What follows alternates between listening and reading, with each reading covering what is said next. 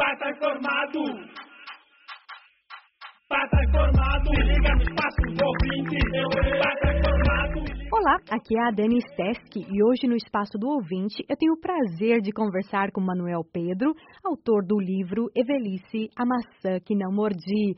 Olá, Manuel, seja bem-vindo aqui pela primeira vez no Espaço do Ouvinte. Muito boa tarde, Dani, e muito obrigado pela oportunidade de poder falar da, da minha obra de estreia. Esse é a sua estreia, né, no panorama literário. Conta mais sobre esse livro de poesias. O livro de poesia do autor John Bodiquelin, que é o meu pseudônimo literário, A Evelice, a maçã idênica que não mordi, é uma confissão honesta do pecado que não cometi. Por isso o título. O pecado que não cometi? Todos nós, humanos, Aham. somos pecadores por pecado capital. Que alguém, algures, no paraíso, no Éden, o Adão, mordeu aquele maçã e todos nós somos pecadores. Por isso faço uma alusão ao pecado que não cometemos. Entendi.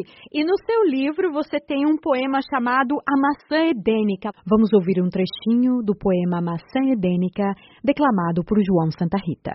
Do Éden em que não vivera, a maçã que não mordera, às costas suporto a dor capital de ser pecador. Ontem vivia bunda nua, não fonse a mantra e a velhice, não saberia até a velhice, se calhar nem pisaria a lua. Da gana de sempre provar, sem nunca nada reprovar, pois escolhe-se agora a trovar. Maçãs mordidas pela Eva, e a veste de Adão se leva.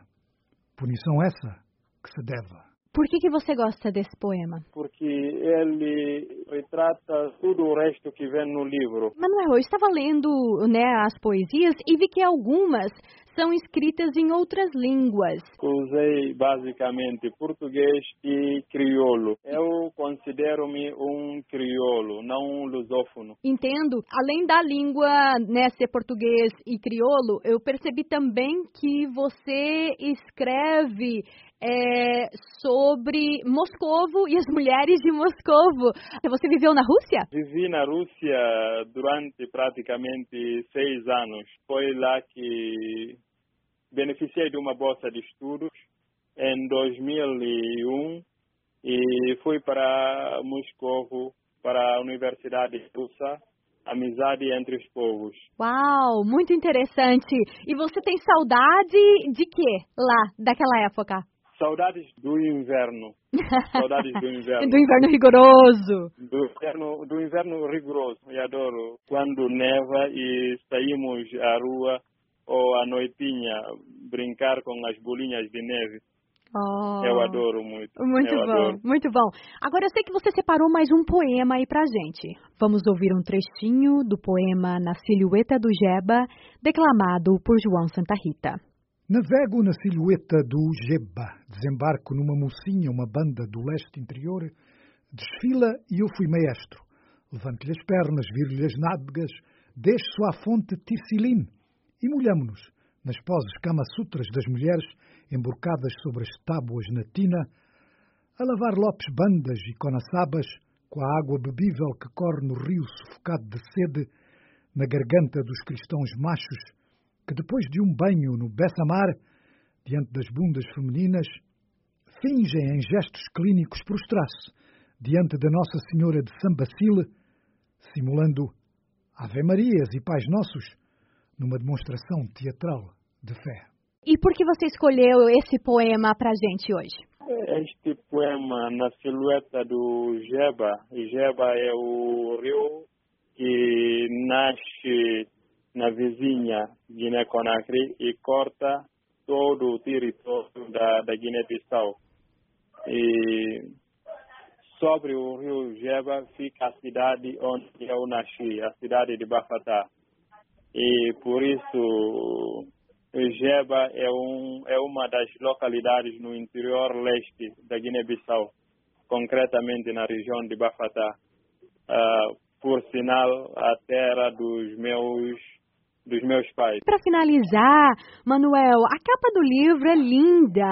Eu queria que você falasse quem criou a ilustração e descrevesse para a gente, então o público pode saber como que é a capa do livro. A ilustração da capa é da autoria do, de um amigo, também poeta e artista plástico, de nome Ismael Hipólito Jata numa conversa com ele, e dei-lhe o título do livro e começou a pensar uh, em como fazer uma boa ilustração.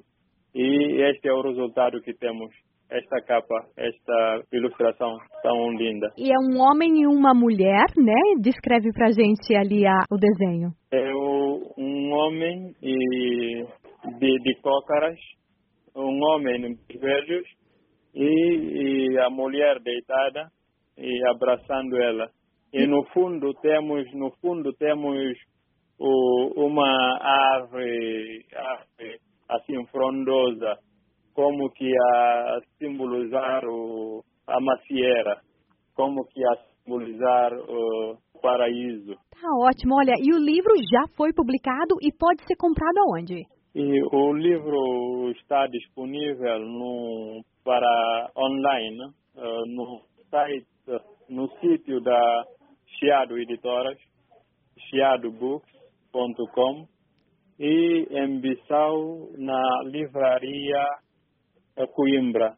Manuel Pedro, foi um prazer tê-lo aqui no Espaço do Ouvinte. Desejo muita sorte e espero que você escreva muito mais livros de poesias e volte aqui no Espaço do Ouvinte para falar deles com a gente, tá bom? É, muito obrigado, Daniele, pela oportunidade de poder eh, partilhar com o grande público eh, esta minha obra de estreia. muito obrigado.